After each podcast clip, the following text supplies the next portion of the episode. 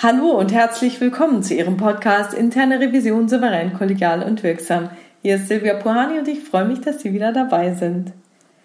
Vor einiger Zeit rief mich eine Revisionskollegin an. Sie sollte etwas prüfen, mit dem sie noch nie vorher zu tun hatte. Es ging um IT, konkreter um die Einführung eines selbstprogrammierten Tools.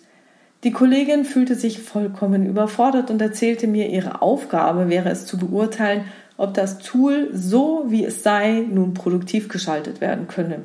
Man brauche es kurzfristig. Sie habe sich schon die vergebenen Benutzerberechtigungen angesehen und die wären plausibel gewesen. Nun wisse sie nicht, wie sie die Funktionsfähigkeit des Tools prüfen solle, geschweige denn das Ganze beurteilen könne. Sie hätte noch so viel zu tun und eigentlich gar keine Zeit für dieses Thema. Wir machten ein kleines Brainstorming, wie man das am geschicktesten prüfen könne und erstellten einen kleinen Fragenkatalog. Das waren so die Basics für die Einführung von IT-Tools, Anforderungen des Fachbereichs, Dokumentation oder Fachkonzept, Rollenkonzept inklusive Genehmigungen, Testkonzept und Freigabeverfahren durch den Fachbereich, offene Punkte aus Sicht des Fachbereichs und so weiter und so fort. Ja, mit diesen Fragen ging die Kollegin los.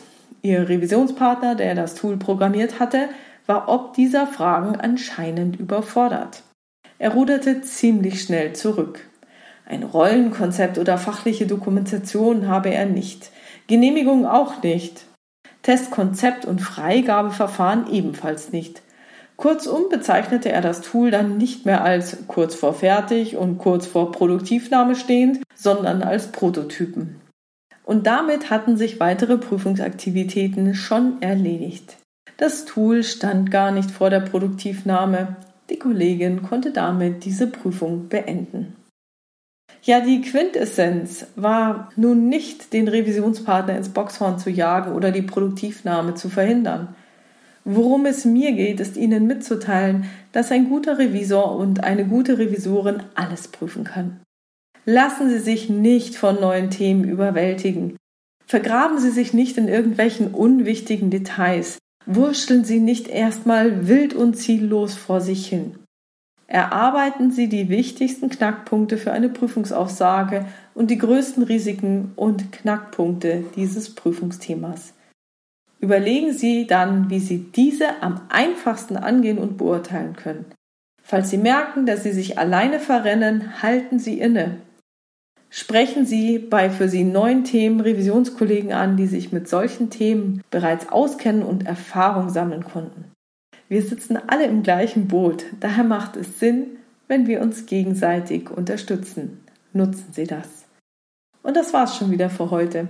Ich freue mich über Ihre Ideen, Gedanken und Kommentare auf meiner Webpage www.pohani.com oder in der LinkedIn-Gruppe Interne Revision souverän, kollegial und wirksam unter dem Post zu diesem Podcast. Vielen Dank.